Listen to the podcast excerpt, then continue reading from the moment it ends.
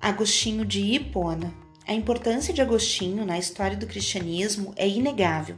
Ele foi um dos mais importantes pensadores da Igreja, sabendo introduzir na nova religião o tronco do neoplatonismo, recuperando sistematicamente tudo o que podia ser salvo do antigo pensamento filosófico greco-romano. E por tudo isso constitui, na história do pensamento ocidental, um insubstituível elo entre o mundo antigo e a civilização cristã.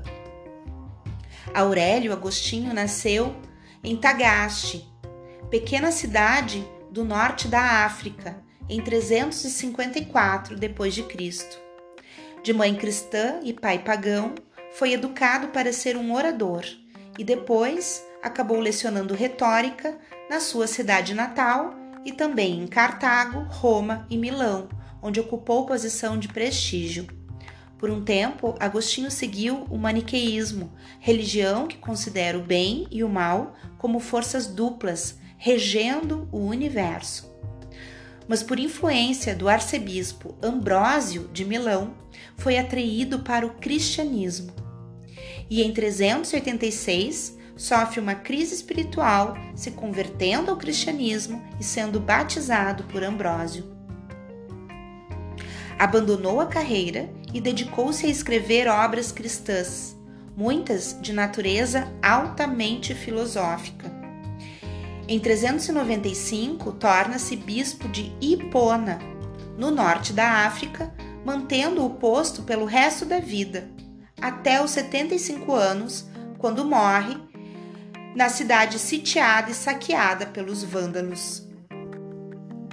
Sobre os primeiros estudos de Agostinho, sabe-se que vinculou-se a várias tendências filosóficas e místicas antes de sua conversão ao cristianismo. Entre elas estavam o estoicismo, o maniqueísmo, o ceticismo da nova academia e o neoplatonismo. Neste período, o filósofo demonstra preocupação em distinguir o sonho da realidade interrogação muito comum entre os céticos, e em investigar o problema da existência do mal. A leitura de Hortêncio despertou Santo Agostinho para a filosofia. O texto completo dessa obra, lamentavelmente, se perdeu, mas por intermédio de Cícero, autor de Hortêncio, Santo Agostinho conheceu as principais correntes do helenismo e dedicou atenção aos problemas levantados pelos céticos, como por exemplo o alcance da verdade e a possibilidade de distinguir o sonho da vigília. O problema da existência do mal, no entanto, atormentou Santo Agostinho durante toda a juventude, e num primeiro momento ele procurou no maniqueísmo a resposta para essa questão. Perguntava-se: qual é a origem do mal? Como pode Deus permitir que o mal exista? Os maniqueístas faziam parte de uma corrente cristã de relativo prestígio na época, e Santo Agostinho manifestou simpatia por essa doutrina por aproximadamente 20 anos. Depois de frequentar os círculos maniqueístas e de estudar o ceticismo, Santo Agostinho considerou suas ideias insuficientes e suas teorias frágeis. O pensamento que o influenciou decisivamente, do ponto de vista filosófico, foi o de Platão, cujas ideias Agostinho conheceu na juventude por meio da leitura de Cícero e também de Plotino. As ideias de Plotino, considerado por muitos o último filósofo pagão da antiguidade, foram desenvolvidas quando as escolas helenísticas estavam em declínio.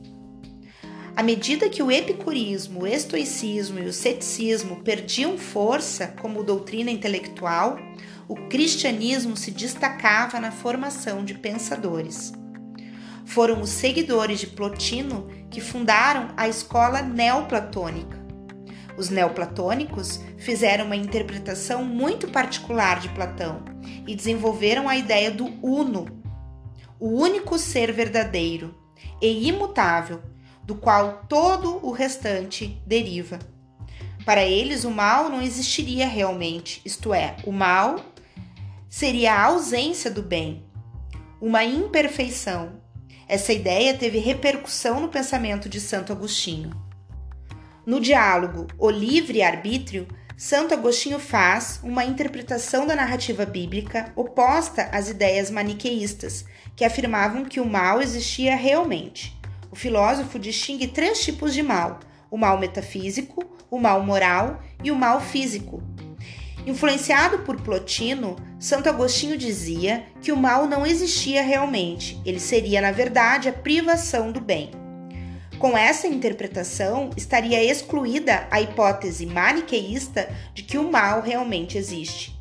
A interpretação de Plotino resolvia, entretanto, apenas parte do problema.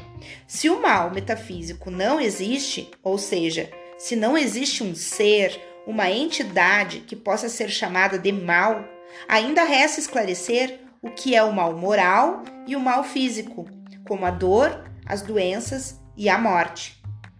De acordo com o cristianismo, o mal moral é o pecado, que surge com o orgulho e com a pretensão dos seres humanos de não dependerem de Deus e de serem autossuficientes. Quando Deus os criou para fazerem o bem, também lhes concedeu o livre-arbítrio, isto é, a possibilidade de fazer escolhas. O livre-arbítrio é um bem porque é a manifestação da vontade e aproxima homens de Deus, o qual possui esse atributo em grau máximo.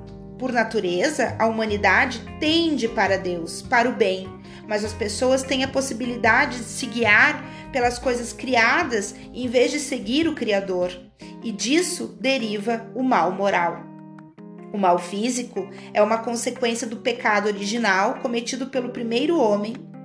É fruto dessa ação, isto é, a consequência do mal moral. Somos por ele culpados porque somos livres para fazer o bem e nada nos obriga a fazer o mal.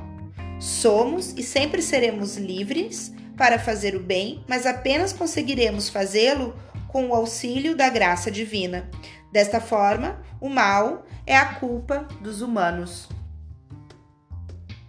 Na sua obra A Cidade de Deus, Agostinho desenvolve a ideia de que há duas cidades, a cidade dos homens e a cidade de Deus. Na cidade dos homens, as línguas e as autoridades são confusas e cada povo está submetido a um governante. Nela estão abrigados os pecadores, que estão sob o jugo do diabo. A cidade de Deus, ao contrário, é harmônica e todos estão submetidos a apenas uma autoridade, a autoridade divina de Deus. Nela estão abrigados os santos e todos aqueles que se dedicaram à fé cristã, na qual todos permanecerão em comunhão eterna com Deus e respeitarão todos os mandamentos divinos.